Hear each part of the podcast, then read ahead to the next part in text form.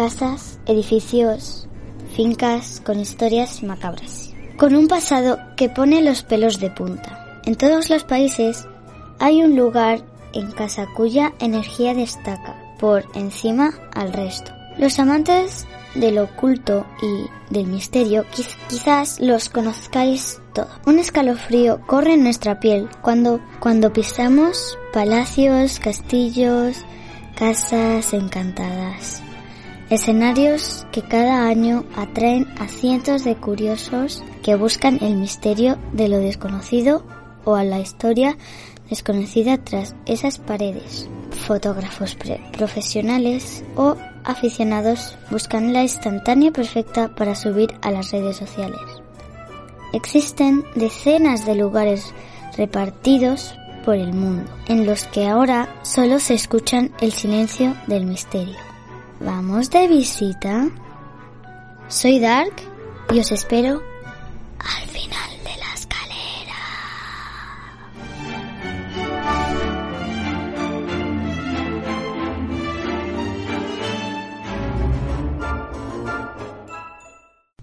Hola oscuridades, hoy estamos aquí y os voy a hablar sobre dos historias. Pero lo primero tenemos a dos a dos personas que han venido a participar en el programa. RJ. Muy buenas. Y Ronin. Buenas. Bueno, vamos a hablar de dos historias, como ya he dicho, y el primero es el cortijo jurado que está en Málaga. A ver, el cortijo jurado en Málaga, un clásico en el mundo del misterio. En la localidad malagueña de Campanilla encontramos uno de los lugares encantados más famosos de nuestro país.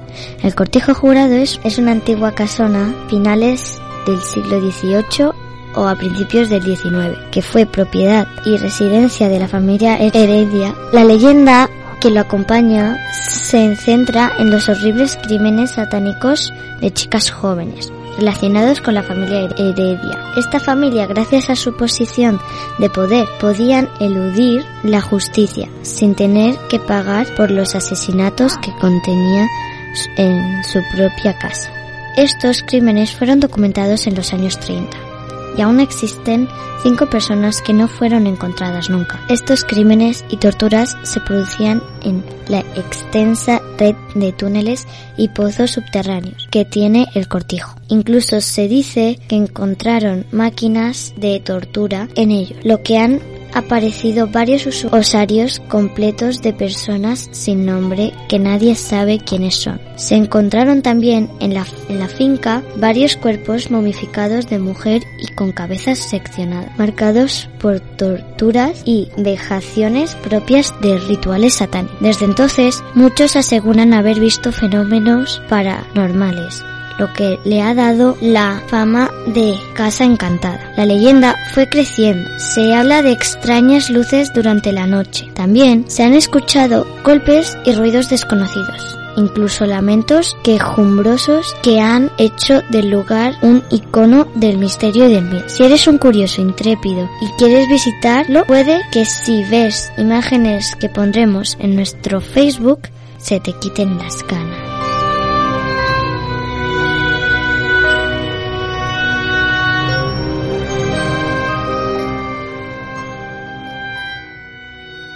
Bueno, RJ, Ronin, ¿qué opináis sobre el tema? A ver, el cortijo jurado es un clásico dentro del mundo paranormal. Es uno de los sitios que seguramente habría que ir a visitar y conocerlo en persona. Y tiene mucha controversia porque hay quien dice que simplemente es imaginación todo lo que ocurre allí, pero sí que es verdad que es uno de los pocos sitios que más psicofonías y más imágenes extrañas han sacado. Ya haremos un reportaje un día muy extenso sobre ese tema y podéis ver las psicofonías. Aquí no lo pondremos claramente porque es un público más infantil, pero os puedo asegurar que miedo, miedo da. ¿eh? Yo he visto una foto y me ha dado bastante miedo, la verdad. Yo, sin embargo, como soy un gran desmontador de, de todas estas historias, pues bueno, el tema usario siempre en los cortijos de la época había capillas donde los propios trabajadores podían ir a la, tenía su propia capilla, había osarios que son donde mm, cuando había muertos y estaban enterrados, al sacarles eh, esos huesos tenían que seguir en tierra, en tierra sagrada y era en esos usuarios donde iban echados. Luego lo demás, pues eh, creo que cuando vayamos allá mm, seré capaz de desmontar muchas de esas cosas. Y bueno, quería decir una cosa, que este, que este tema, este sitio, eh, lo queremos, le queremos saludar y darle un super saludo a Stella Knight, que es una, una youtuber de terror que ha hablado sobre el cortijo jurado y la y la vamos la mencionamos para que vayáis y le sigáis en su Instagram, en YouTube, en Facebook, etcétera, en TikTok que también tiene y bueno, es muy buena.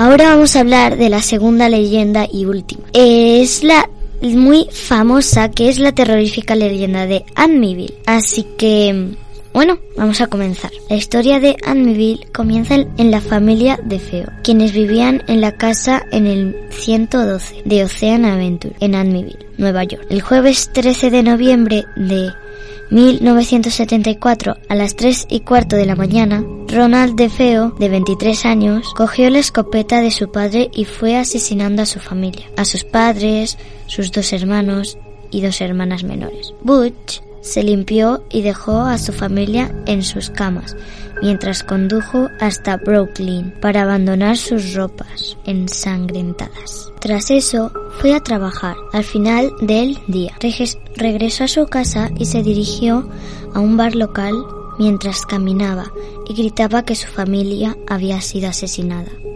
Pronto se llenó de policías, periodistas y muchos espectadores.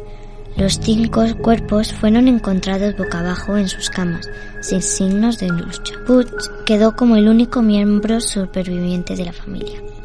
El 14 de octubre 1975, Butch fue arrestado, arrestado, acusado de seis cargos de asesinato. Fue declarado culpable y le condenaron a 25 años de cárcel. El 18 de diciembre de 1975, la familia Lutz se mudó a su nuevo hogar. Según la familia, a los cinco días de haberse mudado, comenzaron a experimentar fenómenos sobrenaturales, ruidos extraños, olores inexplicables, grandes cantidades de, moscas y voces. Georgie afirmó que con frecuencia se despertaba a las tres y cuarto de la mañana por sonidos de música y de disparos. Su hija Missy, sin conocer los asesinatos, tenía una amiga imaginaria llamada Jodie, el mismo nombre que tenía una de las hijas de la familia de Feo. La familia huyó abandonando la, casa tan solo 28 días de mudarse. La historia atrajo a los famosos investigadores normales, Ed y Lorne Warner. Los Warren investigaron la casa y llevaron a cabo una sesión de espiritismo que fue televisada. Durante su investigación se tomó la famosa foto El niño fantasma de Amityville. Lorraine Warner declaró que la casa era un lugar más aterrador que él jamás había encontrado y que la habitación roja del sótano era un portal al infierno. Su historia inspiró a un clásico del cine y una de las, y una de las sagas más duraderas del cine de terror. Bueno, RJ, ¿qué piensas sobre la terrorífica historia de Amityville? Vamos a ver. Amityville es una de las leyendas de historias de casas encantadas más explotadas dentro del mundo paranormal. ¿Qué es lo que es real? ¿Qué es lo que es ficticio? Vamos, los asesinatos son reales. Lo que ocurrió con la familia que se tuvo que ir también parece ser que hubo ahí algunas cosas. Eso es muy discutible. El problema es que ha sido tan explotado y tan abusado que llega un momento que la ficción y la realidad se mezclan y se confunden. Es un caso bastante interesante para ver. Yo consejo por lo menos ver la primera. La primera película se muy Yo consejo que la veáis. Ahora sí, ¿qué es real o qué es ficticio? Esto es como todo. creer o no creer va a depender de vosotros, pero sí que es verdad que es una de las historias más esclavosas, perdón, más con más escándalo que ha ocurrido dentro de este mundo. ¿Y tú, Ronin, qué piensas? Siempre en, en estos casos, cuando se, ha, se han producido crímenes y de tanta violencia y tanto tan impresionantes, atraen, atraen pues el entrar en un sitio y, y el sentir crujidos o el sentir cosas que normalmente no le das importancia en una casa donde ha ocurrido un crimen o algún hecho notable eh, suele suele transmitirnos o creer que son cosas excepcionales. En cuanto a los famosos que han que han investigado esto, ¿no? La familia Warren, pues sí podemos decir que, bueno, que ellos tienen una solera y, y, una confianza en sus trabajos bastante importante. Ya me gustaría a mí, pues el haber podido estar allí y el ver si realmente, pues la foto que sacaron, eh, pues fue real o una paridolia o cualquier otra historia, ¿no? Pero es interesante. ¿Qué quieres decir? A ver. Me la ha quitado de la foto. Es decir, le os aconsejo que busquéis en las redes sociales. La pondremos en nuestras redes sociales, al final de la escalera y en Radio Jabato, para que veáis la foto famosa y opinéis vosotros mismos de lo. de si es una paradolia o no es una paradolia. Y bueno, eh, hasta aquí, aquí hemos hablado de las dos historias como más explotadas de, de comentarios y todas esas cosas más famosas.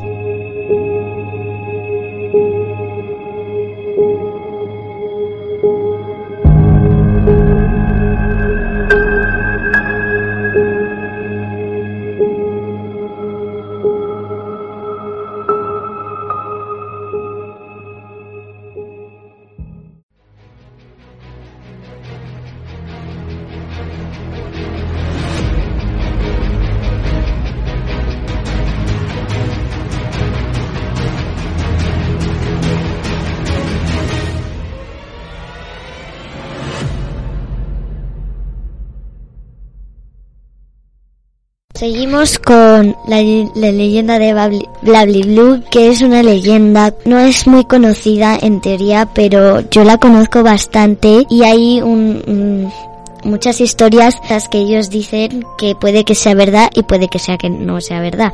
Bueno, bañando a su, bañando a su niño, a su bebé. Y le estaban le llamaron le llamó por teléfono y el bebé lo dejó en la bañera. Fue a, la, al, a lo del teléfono y luego volvió y de repente el hijo ya se había ahogado y él ya estaba tan triste, tan triste, tan triste, gritó y gritó y se le cayó un gris de la lámpara en la cabeza.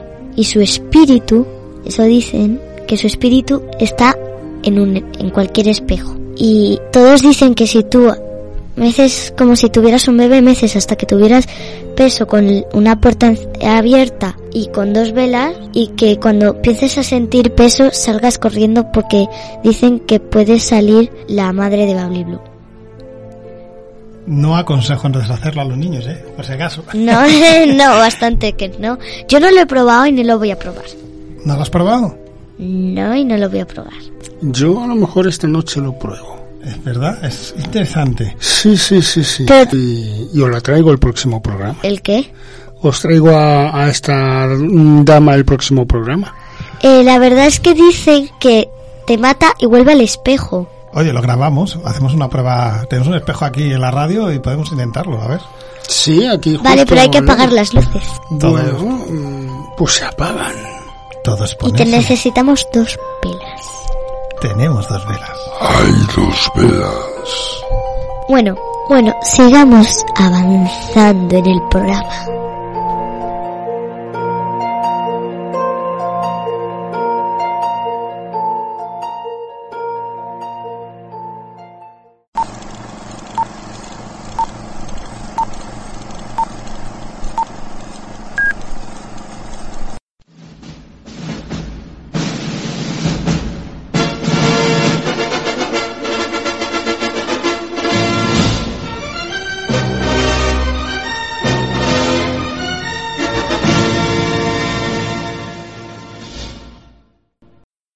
Bueno, ahora vamos a hablar sobre películas de terror. La primera que voy a hablar es La Monja.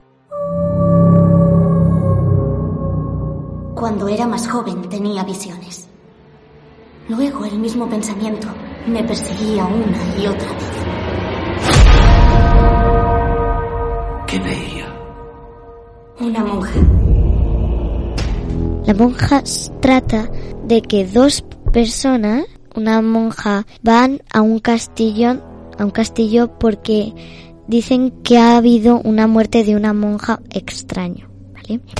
Entonces, a ver, la película trata sobre eso. Van al castillo y la y es por los años 50, que se me olvidó decirlo. Y bueno, la monja más o menos dicen que es tiene como un demonio detrás llamado Balak, ¿vale? Y la verdad es que creo he visto el tráiler y me la he visto porque he ido a verla al cine con mi padre que la verdad es que da muchos sustos porque también te, aparece delante y apagas la luz y es como que no está. Bueno, cuando apagas la luz está una sombra ahí.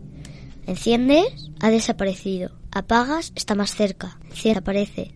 Y apaga y está en tu cara. Y te mata. Eso es más o menos eso. La, la, la historia en sí. Luego ya podéis ir a verla. Y si no os gusta mucho el terror, no ir a verla. O sí, que queráis. RJ, Los decorados son espectaculares, todo el ambiente es espectacular, terrorífico, pero para mi opinión no, da, no, no es de las de mucho miedo. Da, tiene susos, pero no da mucho miedo. Y es una pena porque me gustó la película, lo que es la fotografía y el, todo el decorado que hay detrás, pero lo que es en sí la historia desaprovechada, bajo mi opinión. Ronin. ejemplo, ¿no? Porque uno de los personajes eh, a posteriori al final eh, pues eh, se le hace como una especie de exorcismo y está bien enlazada con otra de las series de la familia Warren, de que están allí. Y, y está bien hilada, pero sí es verdad que, que bueno, que ya hace bastante que las películas de terror no son lo que eran. Fantasmas. Dígame aquí cazafantasmas. Son reales. ¿De veras? Son malvados. No me diga. Están aquí. ¡Ha picado uno!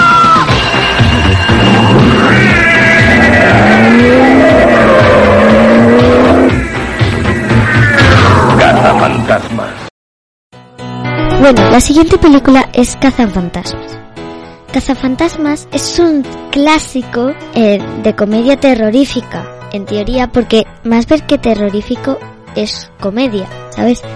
La peli va sobre unos cazafantasmas, o sea, que van, que van a buscar fantasmas para ver si son reales y si son reales los cazan. Y bueno, ahora vamos a hablar de lo que ayuda. A ver, la eh, peli en sí te- eh, es muy graciosa y te vas a reír un montón. Y también dicen que ayuda a los niños a perder el miedo a los pero unas- uno de los personajes que más me han gustado es el moquito. El moquito es como un fantasma verde que le pegas, que es como un moco. Le pegas un puñetazo y le atraviesas, ¿verdad? Y te pringa, Hombre, como no es un moco verde. Mucho. boquete. Bueno, ahora, ¿tú qué opinas sobre la peli? Más bien que no opino. Un clásico de los clásicos, vamos. Una película que recomiendo que la veáis porque os vais a reír, vais a disfrutar, os va a quitar el miedo a los fantasmas y vais a Y la descubrir... oscuridad. Bueno, la oscuridad... También. Hay moquetes, para mí es el favorito, pero también hay otras escenas, Bill Murray, que hace un papelón impresionante. no hagas spoiler. Que son los actores, así que nada de spoiler. De y sobre todo, uno, uno que aparece que es muy gracioso al final, pero eso no lo voy a decir, eso sí que tenéis que verlo. Porque eso es spoiler. sería spoiler. Eh, pues son, eso es totalmente eso, un clásico maravilloso, lleno de humor, eh, quita el miedo a los fantasmas, observar actores que hoy son muy mayores, algunos de ellos ya fallecidos desgraciadamente en sus comienzos, ¿no? Y, y una de ellas que es Sigourney Weaver, como en su película Alien, eh, pues luego ahí la vemos en un papel magistrales, está muy bien, está muy bien. Super moco Muy- verde. Mocos verdes que le gustan las salchichas. Muy bien. Super moco verde. ¿Y cómo es la canción? Piro, piro, piro. Piro, piro, piro. Ghostbusters. Bueno, eso. Super moco verde. Ghostbusters.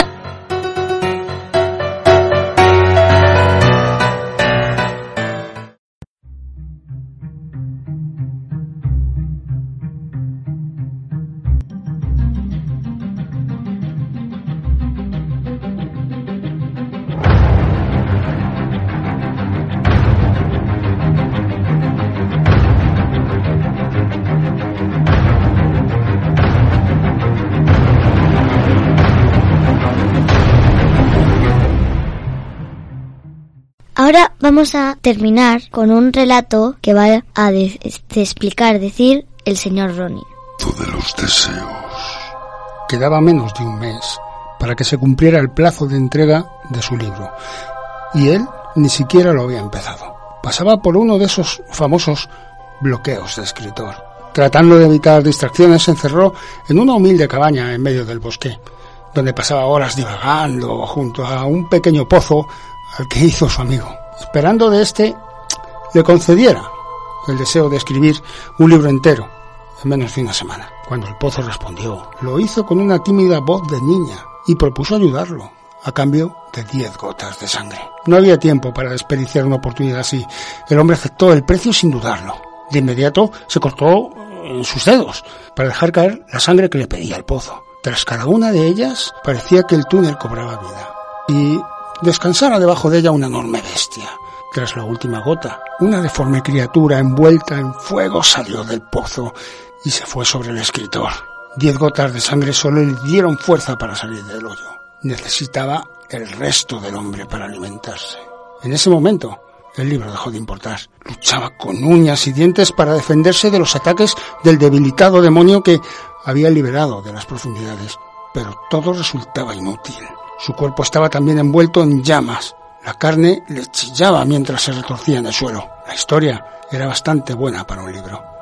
Lástima que el escritor terminara devorado y sus restos calcinados a la orilla del pozo, que solo cumplió el deseo de una buena cena para aquel monstruo.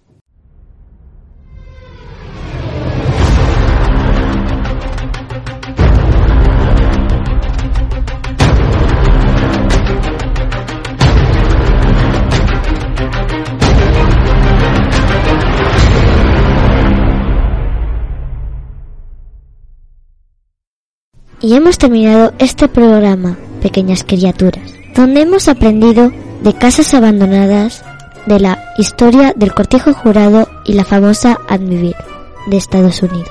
Hemos aprendido a no mencionar Baby Blue y no pedir deseos en los pozos, así a la ligera, ¿verdad? Y os hablé de la monja y cazafantasmas. Si la veis, ya me contaréis.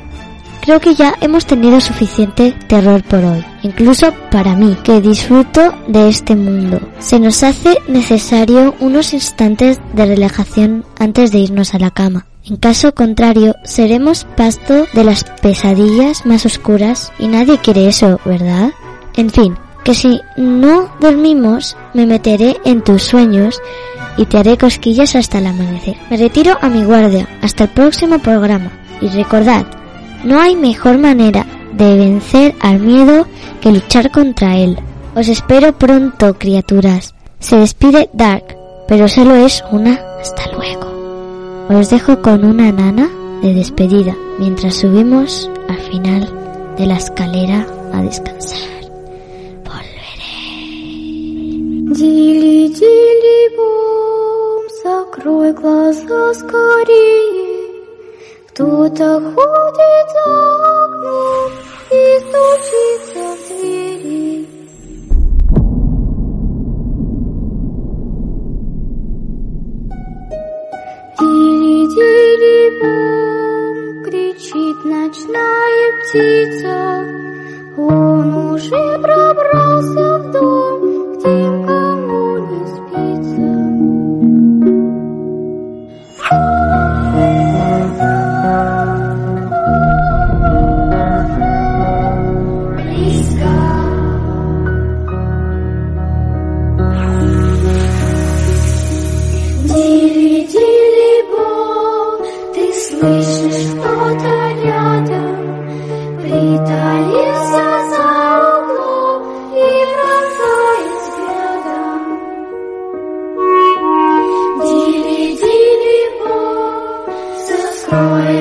我是你妈呀，咋的？